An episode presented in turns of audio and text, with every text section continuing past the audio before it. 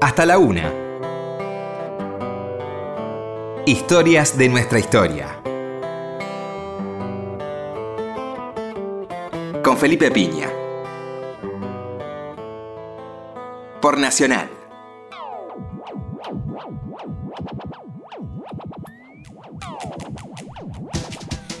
Hola, buenas noches, ¿cómo le va? Acá estamos nuevamente en Historia de nuestra historia. ¿Qué tal, Roberto? Hola, Felipe, buenas noches. Bueno, acá estamos comenzando el fin de semana, muy tranquilos, relajados, sin apuros. Ven ya todo lo que no se hizo hasta ahora en términos de trámites no se puede y todo lo demás está todo por hacer. Así que fantástico, buen fin de semana. Tenemos una invitada muy interesante para nosotros, Gabriela Esquivada. ¿Cómo estás, Gabriela? Muchas gracias por, por, venir. Hola, buenas noches. No, gracias a ustedes por invitarme. Bueno, tenemos dos libros para hablar con Gabriela. Eh, el último ya tú sabes, ¿no? Sí. Sobre Cuba, Miami, la situación actual en Cuba, etcétera. Y después, bueno, eh, nos, nos, gustó mucho el libro Noticias del Diario de los Montoneros, un libro anterior de Gabriela. Gracias. Y este librazo realmente de un momento muy interesante de un periodismo muy particular en la Argentina. Así que podemos empezar por eso un ratito y pasamos claro al otro. Que sí.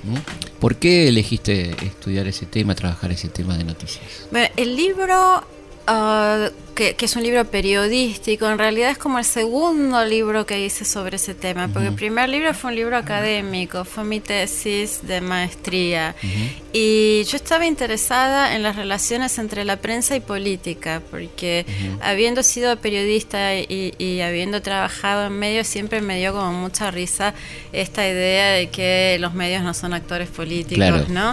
Entonces... Periodismo independiente. Claro, o sea, hay en efecto un periodismo independiente, pero ponele, si, si eh, el, los diarios en, en, los países anglosajones, ponele los Estados Unidos, lo más simple del planeta, los tipos toman posición en sus editoriales antes de las elecciones. Totalmente. Nosotros apoyamos a tal candidato. Esto no quiere decir que después cuando hacen las notas sobre uh -huh. denuncias de lo que sea, no verifiquen, no den lugar a, lo, a las dos partes en Seguro. conflicto.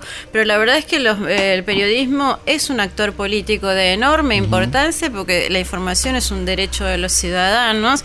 Entonces, bueno, pensando en eso, quería trabajar sobre aquellos medios que en la década del 70, digamos, desde, desde, desde el, las décadas del 60 y del 70, tienen dos fenómenos en el periodismo. Una, una intensa profesionalización, cuando uh -huh. vos tenés ejemplos como el caso de Primera Plana, claro, por ejemplo, claro. sí. y, o el diario de Timerman. Uh -huh, de opinión. Opinión. O, y después tenés o panorama, también el panorama, panorama una, una, revista increíble. Muy linda también. Sí. Y tenés también eh, la prensa política militante. Uh -huh. Entonces, a mí la prensa política militante me parecía medio bodrio, sinceramente. Uh -huh, claro. Pero de pronto estudiando, buscando a ver, porque tenía que presentar un proyecto para la, la tesis, uh -huh. encontré que tanto el PRT, o sea, la, la izquierda uh -huh. trotskista, como Montoneros, habían tenido unos proyectos extremadamente ambiciosos, que no eran un semanario, una uh -huh. revistita, sino más, sino diarios. En el caso del PRT, nada menos que El Mundo. ¿no? El diario El Mundo. Que tenía toda una tradición de diario de clase media, donde apareció Mafalda, por ejemplo. Por ejemplo. Claro. Problema que tuve fue mm. práctico y claro. es que no había ejemplares no, no en hay. ningún lugar. No. Entonces fatigué bibliotecas, molesté sí. gente para buscar colecciones privadas y lo que encontraba era como pedacitos y la verdad es que así como soy extranjera en el libro de Cuba, yo era generacionalmente extranjera a eso. Claro. Entonces realmente necesitaba material para estudiar porque si no iba a ser un bochorno. Sí. Es Entonces, interesante recordar que no hay ejemplares de Diario del Mundo, hay muy poquitos. Sí, de hecho, no hay, ninguna hay colección de destrucción, claro. no sé, es una, es una, es una cosa bastante uh -huh. mala. En cambio, encontré muchos ejemplares del diario Noticias. Uh -huh. Y me sorprendió porque tenía primero un diseño recontramoderno sí. para la época, o sea, parecía mm. como una mezcla de lo que eran las tapas de ediciones de La Flor con claro. la revista Gente, mm -hmm. si te tuviera sí. que, que, Y que la primera era impreso en offset. Además. Exacto. Mm -hmm. Tenía, bueno, y después después encontré una colección completa, privada, entonces eso ya me permitió trabajar a, mi gusto, ya no, no se podía pedir más. Y después, bueno, había también mucho material eh, sobre la época, material histórico, testimonios, documentos, había de todo y había gente viva. Claro.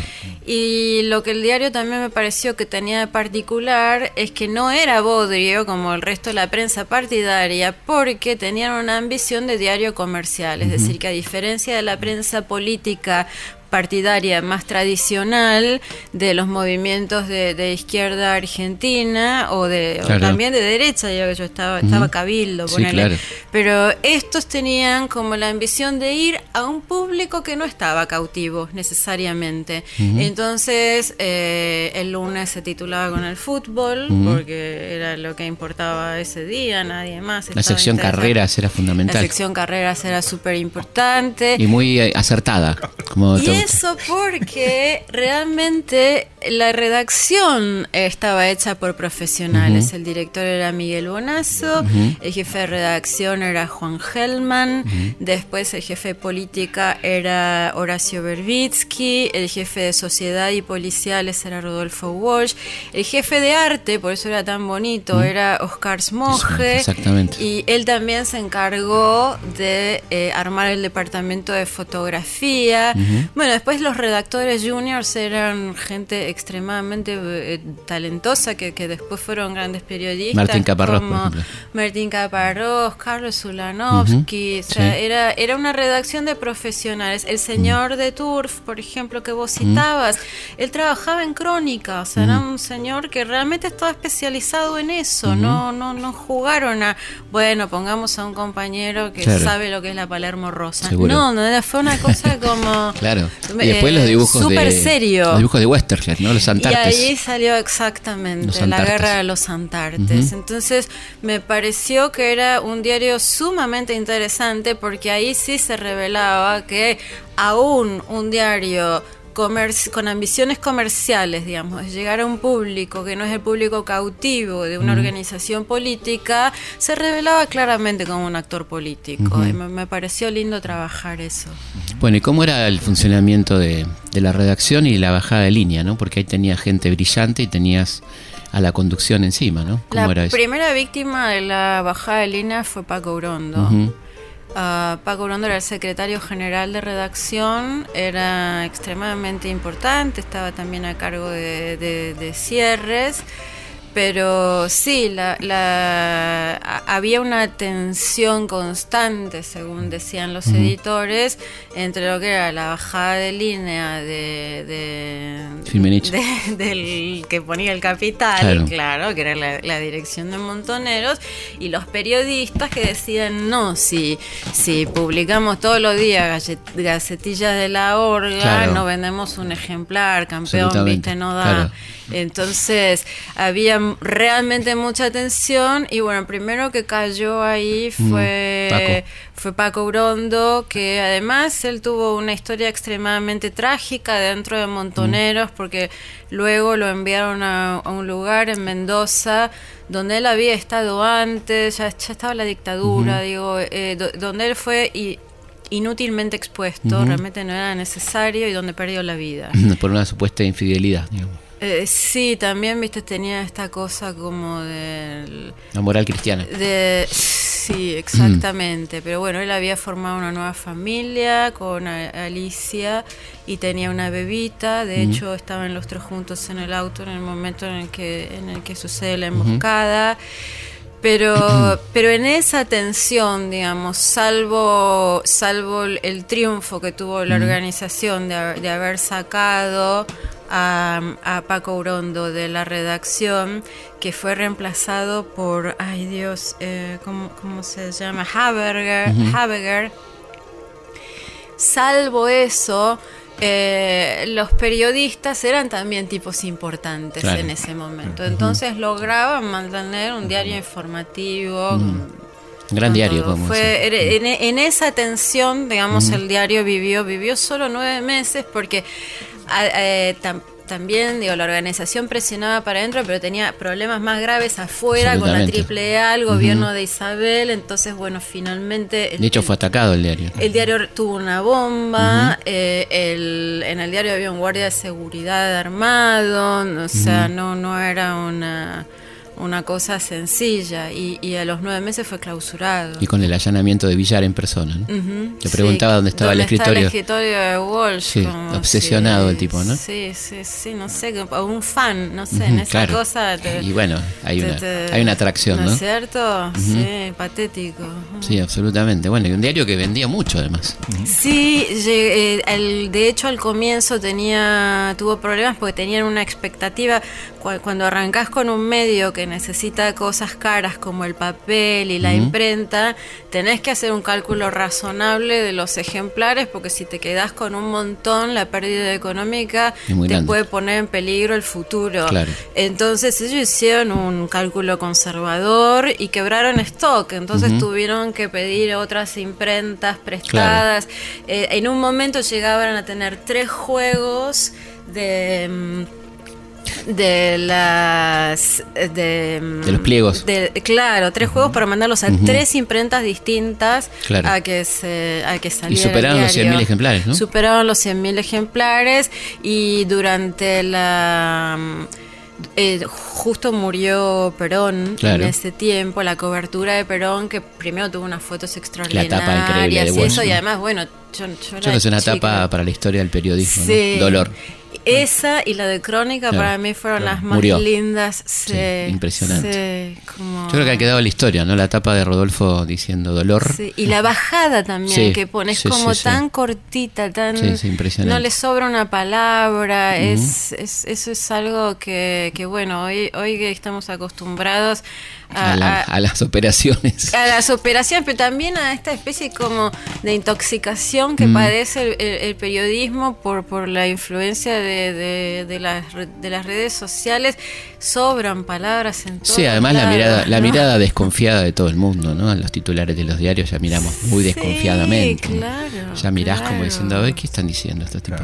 Y acá el tema del sobreentendido, porque todo el mundo sabía quién murió y todo el mundo sabía por quién era el dolor. Y la competencia entre los dos, entre crónica y noticia. Claro, que tienen un público en común, ¿no? Lo que cuenta la anécdota que contás vos del primer número cuando salen y hay unos trabajadores y le muestran el diario fantástico. Era como el test. A ver, sí, Contémosla, sí. sí, No, que, que, estaban en un en, en, el horario de entrada a la fábrica, si hacía frío, entonces la gente, por ahí los trabajadores en esa época se usaba como tomar una ginebrita antes de entrar y que estaban Bonazo y y mm, Juan Gelman con el ejemplar, ese se lo mostramos, no se lo mostramos, imagínate, mm. por un lado tenés muchas ganas de que te digan está buenísimo, y por otro lado que, te digan cómo se lee para arriba, lo puse al derecho, no se entiende, bueno, y se, se, se animan, se los dan y los tipos quedan encantados. Entonces dicen, wow, sí, estamos haciendo un diario normal. Sí, sí. Sí, la verdad que es un diario que, hizo historia realmente, ¿no? Con esa redacción impresionante. Yo creo también, no sé, cuando yo empecé a trabajar en muy chica en, página 12, pero yo, creo que a pesar de lo poquito que, duró noticia, hay muchas cosas de ahí que influyeron por ahí en, en otros en, en, otros proyectos periodísticos como el periodista, periodista claro. como Tiempo Argentino el Viejo, como bueno aún, la voz, aún increíblemente en convicción, ¿no? Eh, aún en convicción, tal Totalmente, en convicción eh, le copió la tipografía. Convicción le, copió la tipografía de noticias. Era una cosa. recordemos a la gente joven que nos escucha el diario del almirante Macera, ¿no? Ni más ni menos, estamos hablando. El Corriere di Macera, lo llamaban. Una cosa increíble, ¿no? Esa perversión que tenía del uso de esos mismos este, tipos. Este, bueno, y, además creo una, cosa este, increíble de ese momento era la cantidad de gente que leía diarios también, ¿no? Sí, bueno, era... Crónica sacaba cinco ediciones, cuatro ediciones. Sí, sí, sí, Tenemos, es, como la prehistoria para nosotros. Todo, todo cambió muy, muy rápidamente. Hay varios factores, me parece, porque no es solo oh, las herramientas tecnológicas y el cambio cultural que producen, porque también se lee de otra manera. Si, si vos estás todo el día leyendo cosas de 140 caracteres, o sea, es, es, es una experiencia de lectura muy distinta. Pero también creo que la, educación, el poder adquisitivo, hay como un montón de, cosas que cambiaron al mismo tiempo y que fueron en detrimento de la industria editorial, periodística tal como la conocimos. Pero bueno, vos sos historiador, viste, así es la dinámica del mundo, las fíjate cosas que, cambian. Fíjate que comprar un día te sale dos mil pesos por mes. Claro. compras todos los días. Es una locura. Chao. Claro, contando que los domingos vale 50 pesos y es un delirio. Mm. Y además lo que vos decís, tenés que estar mirando con lupa y desconfiando lo que te dicen. no, chicos, mucho trabajo. No, no, no, lo uso, lo uso para morfar. Pagame los dos mil pesos en este caso. Obviamente, ¿no? inmediatez. Sí. porque sal, digamos, no, aguanta hasta el otro día. Además eso, ¿entendés? Yo me acuerdo de cuando trabajaba en página al comienzo había cierres que se llamaban de sexta y de séptima. Los de sexta eran las secciones blandas que vos cerrabas, ponele el martes la que salía el jueves, porque era la crítica de música, de libro, lo que fuera. No había puro. Y la, y la, de, la de un día para otro era, la, la, otra. O sea, ¿a quién se le ocurre hoy preparar una nota para que salga dentro de dos días. Se murió, no existe, no way José, no hay manera en absoluto. Entonces, si, si, si además te, no sé, te entra por el WhatsApp la noticia, ¿entendés? Porque tus amigos la escucharon, la vieron. el diario ya no es más el lugar de la urgencia, sí, evidentemente. No, no. Ni de la primicia. ni la tele. Ni la tele. Que antes tenía eso, porque digas, durante la tele. época. A ver, la tele. no, ya no. Ya no. Bueno, de hecho ya la gente no pone la tele ha bajado el encendido de una manera extraordinaria. Sí, a mí lo que me gusta mucho, porque es como la venganza del que ha pagado el cable durante mucho tiempo, es que yo vivo en Fort Lauderdale, ¿no? Y me basta con tener una conexión a internet para tener como un tres servicios de poca plata que me salen menos que el cable. Ningún joven que se muda hoy en día alquilando lo que sea, contrata cable. Claro. Nadie. Claro. No contrata a nadie. Porque bueno, fueron años de pagar una bocha de plata, Y ahora te las arreglas. Y la venganza del horario. O sea, esperar para ver algo. Claro. eso te confieso lo extraño un poco. bueno, claro, por eso lo que crea la adicción de Netflix, que, ya viene claro, la otra. eso no me gusta. Eso no me gusta. Quiero ir a dormir. no nos deja, no deja dormir Luis Miguel. Ya estoy, terminé de ver Bates Motel, se la recomiendo a todos nuestros ah, oyentes. Yo vi las primeras. Una serie de cuatro temporadas. Ah, vi las dos nomás, primero. Una serie extraordinaria sobre la previa de psicosis, como Norman se va convirtiendo en Norman.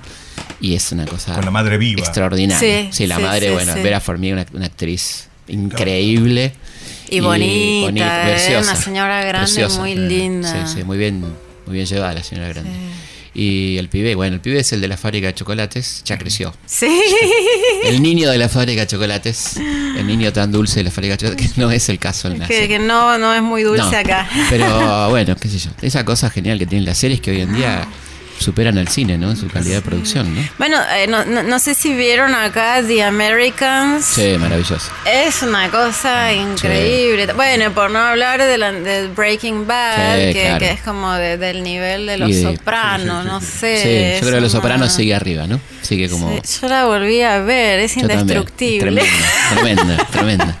Podemos estar toda la noche hablando de serie. Acá no tenemos ningún problema. Qué desastre. En de tema no tenemos ningún inconveniente. Te iba a preguntar quién, quién era el empresario que puso la cara con noticias, ¿no? Alguien como, ¿quién era? había una cobertura, ¿no? De un empresario. Eh, no, había un señor. De la carne, puede ser. Sí, que puso un, que, que facilitó una línea de créditos. Ah, este, yo creo que se llamaba Caos, sinceramente no, no me no me lo acuerdo porque el libro es de no, no importa, pero, yo no tengo eh, creo que sí. Creo que sí. Sí, sí alguien que tenía mucho dinero vinculado al peronismo, al nacionalismo en algunos Y que tenía acceso a los créditos del Banco de la Provincia. O sea, básicamente era, era eso. Claro. Pero bueno, eh, el secuestro de una persona en realidad fue la fuente principal con que se armó como el, secuestro de un gerente de una empresa holandesa. Claro. Ese es el, fondo de, origen, que fue lo más grueso. Y después, bueno, termina con, con esta clausura eh, que claro, apenas nueve meses de historia, ¿no? Impresionante. Pero pasa que pasa de todo en esos nueve meses. Te diría menos llover, pero probablemente llovió, al menos balas llovían. Claro, sí, sí, balas llovían. Balas llovían bastante. Felipe le hizo una nota a Miguel Bonazo que le contó la vez que entró un panadero a llevarles un regalo, una torta. No le creían que era una torta y el chabón de veras era panadero. Una locura. casi, casi lo liquidan al panadero. Le hicieron comer la torta porque no le creían. claro, imagínate. Probá la voz primero. Imagínate el contexto, ¿no? Y todo esto bajo el emblema del silencio de salud, no nos olvidemos. Sí, claro. que estaba la estaba el obelisco con, eh, con este ese coso que daba vueltas el silencio Era como un ovni ridículo alrededor del obelisco, que ya en sí es, es una construcción polémica. Ya complicado, ya complicado. Y ponerle ese coso al obelisco alrededor era para que diga eso, ¿no? el silencio de salud. Pero aparte le tocaron cosas muy bravas al diario, como todo lo que pasó en Catamarca, ¿no? este, bueno, muchas cosas. Tucumán. Tucumán. La muerte de padre Mujica. exactamente. de Chejolán, el villero Chejolán. Que sí. sí. O sea, fueron... Y una cosa que vos decías que perdura, eh, también era el título irónico, ¿no? Que tenía el, cierto manejo de humor en los, los títulos, que hoy están en página muy presentes. Yo creo por eso también que hay como, como una herencia eh, que, por ahí es, no sé, como la nariz que yo heredé de mi abuela, que no es algo que yo tengo muy presente porque mi abuela se murió cuando yo era chiquita, pero que es parte de, mi cara y de mi personalidad. Sí, yo creo que página también tiene cositas. Bueno, había gente que estuvo en ambos lados, ¿no? Buenazo, por ejemplo. Y si vos ves página, bueno, después de página, la nota se va para 23 y también hay como, una, como un trabajo de, la, de la ironía, no claro. sé. sí, sí, sí. ¿Qué sé yo? Hay, cuando un diario tiene, cuando un medio realmente tiene la, capacidad como de, ser popular, de llegar a la gente y de ser original creativamente, o sea, como, como cuando haces una buena película, no sé, cuando dejas algo lindo en el mundo, al final tiene como es como una semillita de la que va a salir algo. Absolutamente, y este fue, este fue el caso, ¿no? Sí, aunque terminó ahí y aunque tenía un fin específico. Eh, bueno, nada, uno como, como otras cosas en la vida, uno tiene la intención, pero después el destino de lo que uno pone en el mundo es otro. Bueno, y en un país tan complicado como Argentina de 1974. Ay, caramba. Pero qué ofertas, ¿no? La opinión. Bueno, lo que era el periodismo de esa época, ¿no? Sí, aparte La, la, prensa política estallaba, ¿no? Las revistas. Nuevo hombre, el descamisado, militancia, bueno, tenías para lo que quieras. De la extrema izquierda, el combatiente. Bueno, vamos a hacer una pausa y seguimos hablando con Gabriela Esquivada de series, de todo un poco. y ese último libro ya tú sabes, en un ratito.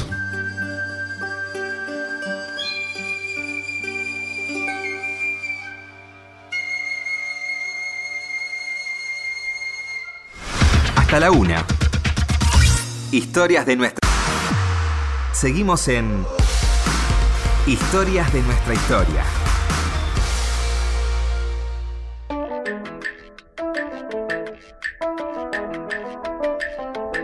Seguimos aquí en Historia de nuestra historia, en esta madrugada de sábado, charlando con Gabriela Esquivada. De, ahora vamos a empezar a hablar, estamos hablando de un tema apasionante que era la prensa en los años 70 a partir de su libro Noticias, el diario de los montoneros.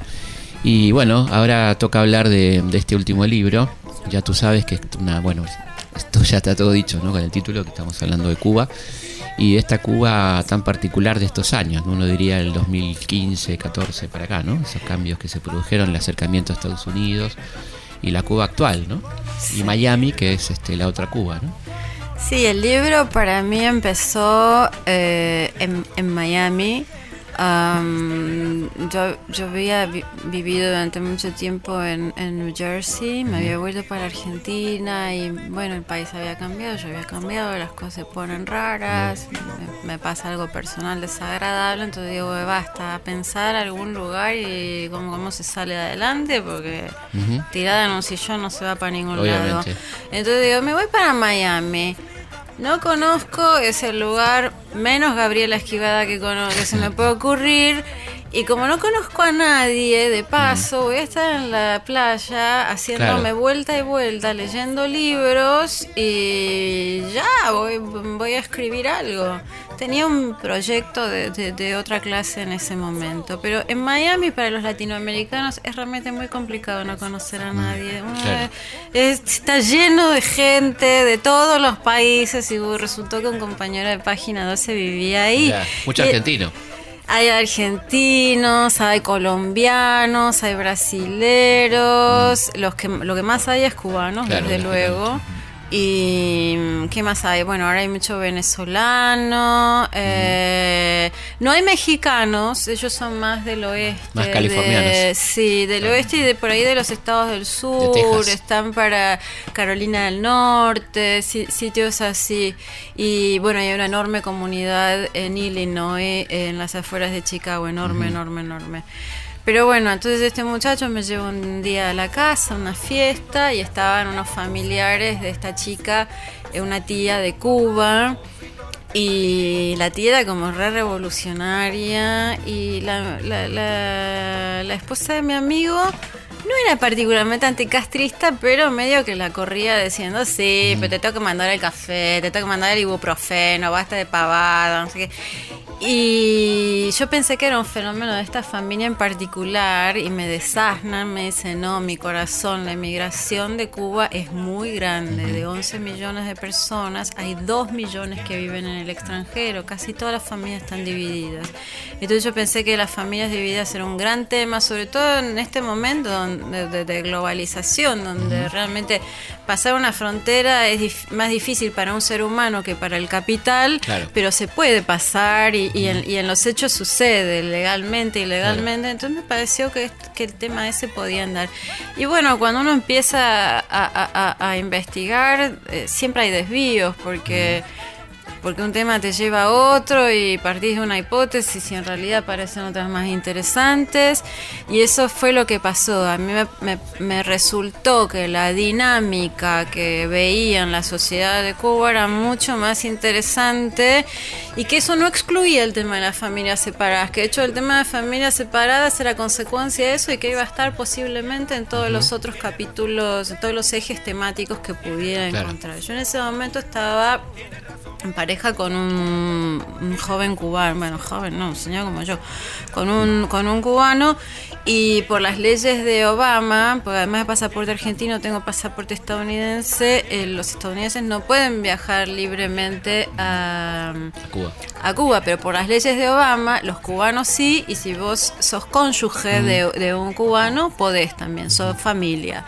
Entonces así hicimos una pila de viajes y yo como medio desorientada, sin saber qué buscaba, iba anotando todo lo que podía, me compraba libros, conocía lugares, escuchaba a la gente y de pronto me encontré que tenía eh, una bola de material y que sobre todo tenía interés, que me parecía algo algo eh, eh, muy interesante de contar y hubo como un momento medio clave en que una señora que nos alojó me dice, mira, eh, Cuba no, e, ella es como revolucionaria, ella de, de, hecho es una señora muy mayor y en general este fenómeno se da, la, gente de mayor edad apoya mucho al, gobierno.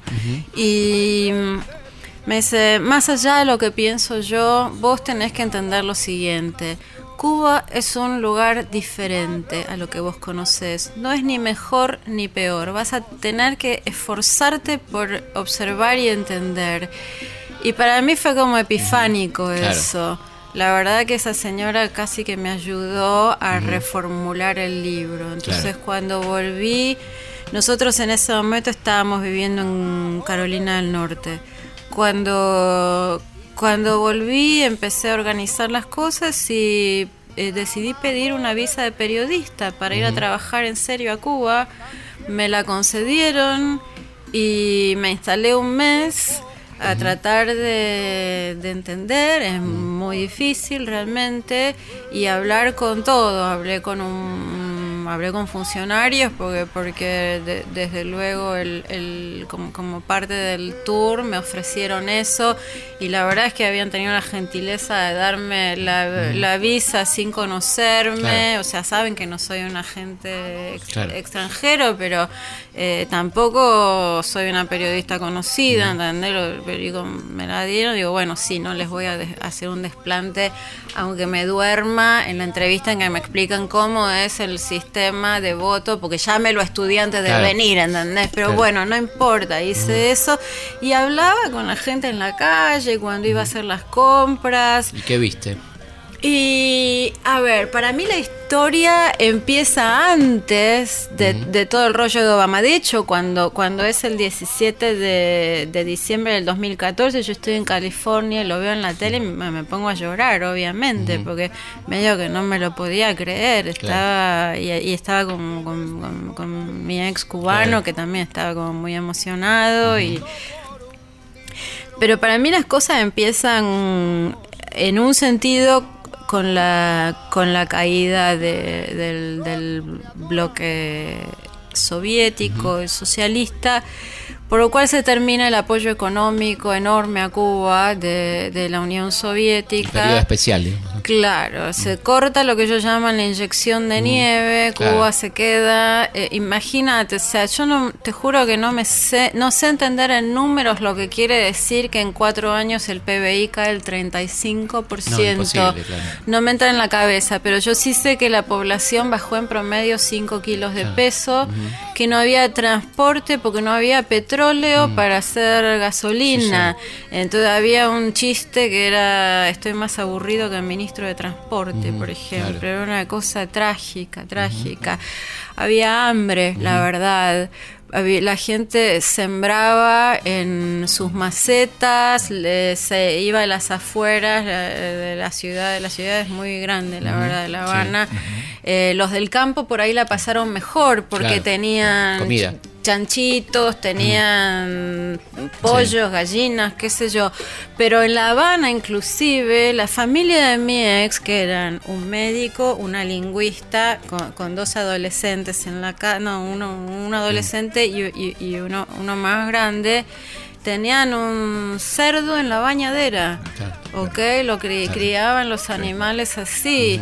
Momento en que había que mandar, matar al chancho y comérselo, se armaba un lío, ¿viste? Todo el tiempo diciendo, el, animal no tiene nombre a los chicos, ¿no? Porque... no encariñarse. nah, claro. O sea, eh, fue una cosa realmente dura. Entonces, por un lado, yo creo que ahí hay algo que, que, que marca una transformación monstruosa y es que se se revela de una manera muy cruda que todos los experimentos económicos que había intentado la revolución para sentar una economía socialista habían sido ensayo y error, ensayo y error y siempre daban error. Entonces, sin el subsidio era muy trágico. Encima Cuba no tiene crédito externo por el problema del bloqueo embargo. En Cuba se dice bloqueo, en Estados Unidos se dice embargo. Yo en el libro uso los dos términos porque me parece que no soy quien para decir a la gente cómo se tiene que expresar. Del mismo modo digo, eh, eh, Bahía de Cochinos, Playa Girón, o mm. sea, como, como, hablan ellos, yo lo reproduzco, no tengo, eh, viste que todo el mundo tiene una opinión, ¿no? Claro, sí, sí. En mi opinión no iba a ser lo que yo podía aportar a este libro, porque lo que yo podía aportar era como datos, las voces de los otros. Entonces, a partir de, este problema de, la falta de dinero y de la falta de crédito, de la tremenda crisis, comienzan algunos cambios que son uh, abrir lentamente la economía privada en mm. escala pequeña. Esto lo hace Fidel Castro pero lo hace también con el campo, porque era necesario producir eh, alimentos y eh, pasa lo mismo que pasó con otras cosas de la economía, se enojó con los del campo, canceló los 100 mil permisos y todo vuelta para atrás. Entonces, cuando Fidel Castro se enferma en el año 2006 y asume Raúl Castro, para mí hay un cambio extremadamente importante, porque Raúl Castro había sido el ministro de eh, Defensa, del, el titular de las Fuerzas Armadas durante mucho tiempo. Cuando pasa lo del periodo especial, uno de los recursos principales de Cuba es el turismo. ¿Y quiénes manejan? ¿Quiénes se ponen a manejar las industrias principales que tienen que ver con la producción, las industrias básicas? Y en este caso el turismo se convirtió en una de ellas, las Fuerzas Armadas. ¿Qué hace Raúl Castro? Manda a las personas que podían, que, podían ser capacitadas en eso a estudiar eh, administración de empresas. El ejército cumple muchas funciones en Cuba, ¿no? Pero hasta de defensa civil. Eh, es, es, una cosa medio rara. yo veo acá un militar y me cruzo de vereda, pero allá la gente eh, tiene como otro, otra relación. lo ves en las guaguas, por ejemplo, pueden tomar una guagua. Son los barbudos, ¿entendés? ¿Qué son las Fuerzas Armadas Revolucionarias. Exacto, es como, mm. para mí es gente con ropa militar, botas y armas no me gustan. Pero eh, ellos tienen otra cultura. Entonces, estos tipos vuelven con la capacidad de ser gerentes de empresas grandes y, y generan sociedades, en particular con los canadienses y con los españoles, para la explotación del turismo que se convierte en una, en una fuente importante de, ingresos. sí. La otra fuente importante de ingresos de divisas que para mí es muy dolorosa son los médicos. Los médicos son enviados en misiones a, a distintos países y y nada, Cuba cobra por eso y les paga, pero, pero bueno, les paga una parte. Y no sé, por ejemplo, hay un caso que no puse en el libro, pero que conocí a dos nenitos, una nenita de seis años y uno más chiquitito, que vivían con la abuela, porque los dos papás que eran médicos estaban en misión. Y las misiones son de tres años, ¿me entendés? Y cuando vuelven, bueno, tienen divisas y además les daban un departamento nuevo, lindo, todo bien, ¿viste? Pero estás tres años separada de tus pibes. Eh, yo, estaba ahí con un con, un, una pareja que me acompañaba un cubano y una y una yuma, como llaman los cubanos a, los, a los americanos. Y el nenito se le había pegado al cubano porque no sé hace cuánto no veía una figura paterna. Entonces a mí eso medio que me rompió el corazón. Pero bueno, nada. Entonces lo, lo, que hace Raúl Castro es empezar despacito unas reformas que todo el mundo decía al comienzo, ah, sí, van a ser como Fidel, ahora las ponen, después las sacan. Pero no, Raúl Castro hizo un grupo de gerentes que eh, cuando un permiso de trabajo no andaba, pues lo arreglaban para que anduvieran. Entonces yo creo que todo empieza más en el 2006 y desde luego en el 2014 cuando, cuando sucede la, la, el acuerdo el, que, se llama bueno el descongelamiento, cuando por, por primera vez después de más de 50 años se empiezan a normalizar las relaciones entre Washington y, La Habana, ahí empieza un, cambio más grande. Desde eh, a, esa altura ya se podía, por ejemplo, los cubanos podían comprar y vender propiedad, cosa que antes no, no podían. Eh, podían viajar al extranjero sin, la, sin el permiso del Estado. Raúl Castro lo quita en el 2013.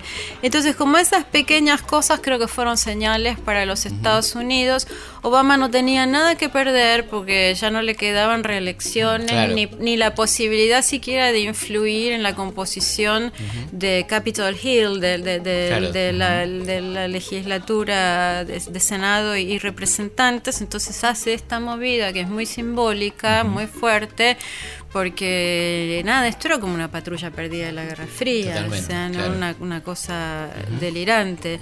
Y se genera una expectativa muy grande, sobre todo en los cubanos, ¿viste? Porque esto que te decía, bueno, él quita eh, el, permiso para viajar. Pero nadie le da visa a los cubanos. ¿Por qué? Porque es gente pobre que se va a quedar a trabajar en el país. Lo mismo que le pasa, no sé.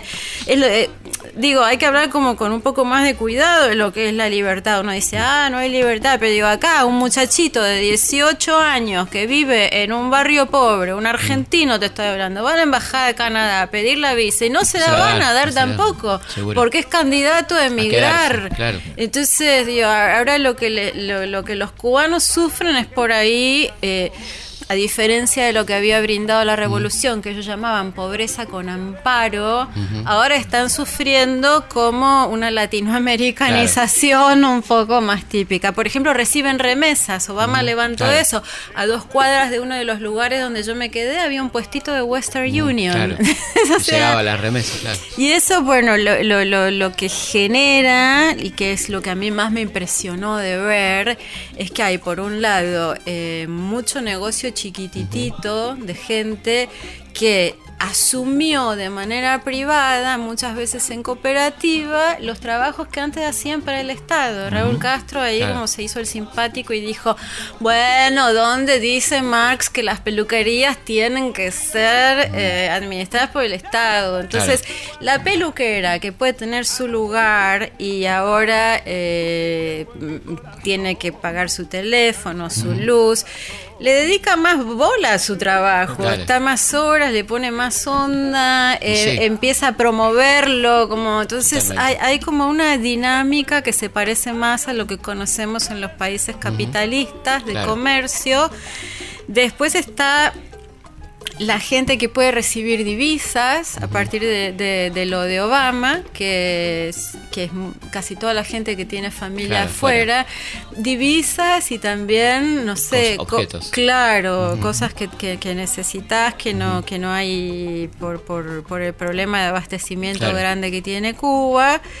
Y también hay algo que es eh, en, esto que te decía de las relaciones no, sociales no socialistas, hay una clase que tiene propiedad. Y que tiene propiedad en serio, que no es que tiene un, bolichito y ya, o sea, hay hay restaurantes, o sea, hasta cierto nivel de envergadura no hace falta que sea socio del Estado, pero ese nivel no es tan bajito como era antes. Entonces vos por ahí puedes tener una paladar, ok, vos tenés un paladar en tu casa con cuatro sillas, pero un ex ministro del Interior tiene un restaurante que se llama Estar Bien, mm. que es una joya, es un lugar cuatro estrellas mm. Donde podés comer eh, filet mignon. Eh, por supuesto. Donde en un país que no hay vacas, ¿ok? Es una cosa increíble. Entonces, hay, hay como, no sé si llamarlo una nueva burguesía. Yo me acuerdo que estuve en un. Pero es, es como algo parecido, ¿entendés? O sea, había una señor, un señor, por ejemplo, que me llevaba en el auto Lada, en un auto Lada, con un motor eh, arreglado, con piezas chinas, porque desde que se cayó, pero bueno, los cubanos resuelven, bueno, como cualquiera de nosotros, uno se acostumbra a todo, ¿entendés? El, tipo resuelve, los seres humanos somos así.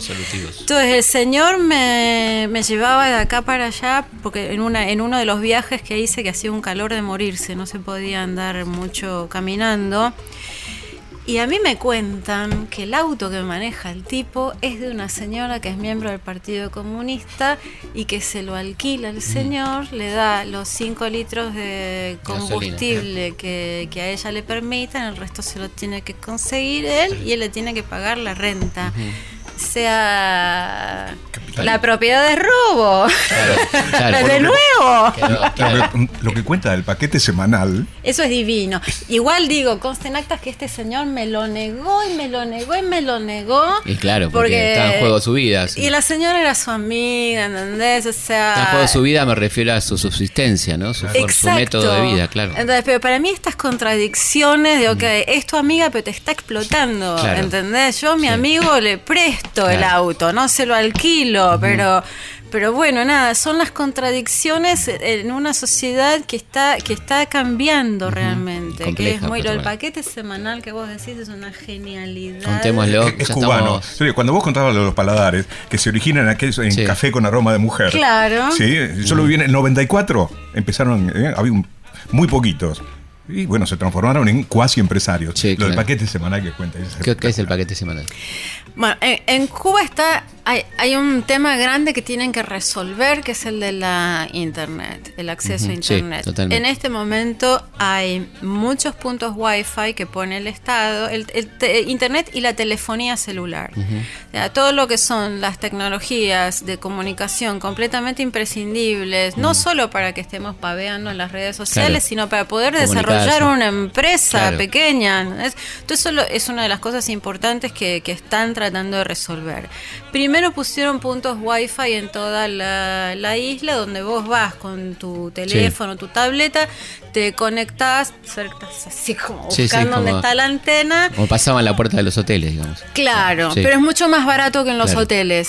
Sigue siendo caro porque es en divisa, la tarjetita te sale de, una hora, te sale, no, te sale dos pesos si la mm. compras en el, en el dos CUCs en el estanquillo oficial y si se la compras en la calle un muchacho que te la revende te sale tres. Claro.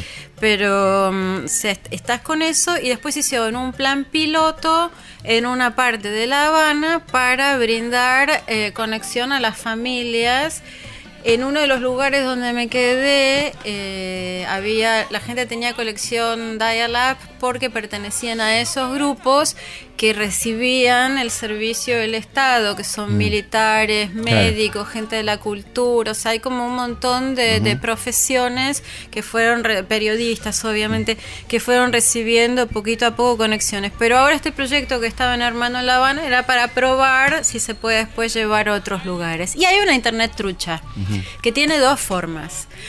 Una es unos antenas que si te la agarran eh, es mm. una multa carísima, pero mal, mal. Y unos reproductores de esas señales que vos podés tener en tu casa si tu, si tu hijo que, vive en, el Doral te, lo manda, o lo mm. puedes comprar ahí, oscila entre 60 y 200 dólares. Y mm, y, lo tenés en tu casa y eso reproduce la señal de, esa antena y a veces puedes reproducir también la de Wi-Fi, pero esa la mm. tenés que pagar, tenés que entrar con la tarjeta del Estado. En cambio, la otra es libre, no te la controla nadie, es gratis en definitiva. Y otra forma es que esos cositos estos reproductores te los, te los llevan a domicilio. Entonces vos mm. llamás a tu dealer de internet ah, y le decís, podés pasar el martes media hora y te cobra por esa media hora de conexión. Y la otra forma trucha es el paquete semanal. Mm. El paquete semanal es un giga, no, perdón, es un tera que llega todos los domingos, lo lleva la cigüeña, eh, llega todos los domingos con películas, series. La mayor parte del contenido es estadounidense.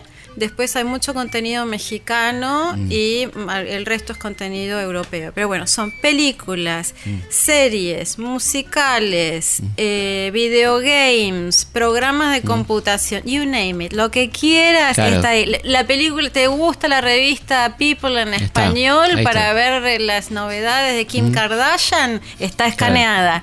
Tenés de todo. Entonces eso, el domingo se vende a 10 dólares porque en general se vende a mayoristas. Este, el martes, el mayorista ya lo está repartiendo, sale 5 CUCs.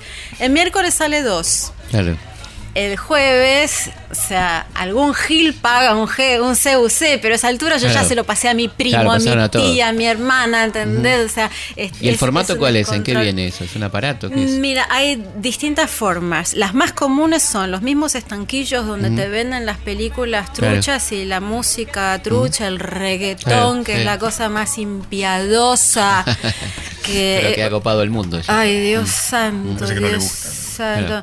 No, no, yo decía qué tristeza que la revolución no haya podido terminar con el machismo ni con ni con el racismo, pero la parte del reggaetón. Bueno, que es tremendamente machista. no, no, no, no, no, te canto canciones para que no te clausuren el programa, pero es, es, tremendo, tremendo, los bailes, todo, chicas. Buah. Entonces, una es que eh, vayas a este estanquillo donde mm. además tienen las computadoras donde mm. van quemando las películas. En esa computadora el señor va a tener el paquete de esa semana. Te dice, ¿qué querés? De las 1300 carpetas que trae de contenidos, vos elegís. Estoy siguiendo la serie de Luismi, por favor, por favor. Y te lo puede poner un pendrive, te lo mm. puede poner. La gente tiene mucho disco externo. Con los que va y, carga. Y todo sistema es Windows. Eh, ir con algo de, Apple es pesadísimo, la verdad. Yo que tengo mi máquina más chiquitita Es, es, de Apple, eh, no tenía, o sea, estaba como, estaba como en una Cuba dentro de Cuba, en Silicon Valley. y la otra forma es que el, el disco con el. Tera de esa semana te lo llevan a tu casa. Ah. Porque no tenés ganas de salir, o porque el señor que, tiene el disco vive en el departamento de arriba, te lo lleva a tu casa y te lo deja un día. Mm. Entonces vos bajás lo que querés y después le devolvés eh, ese como servicio VIP, lo devolvés con un billete de 5 CUC. Ah, muy bien.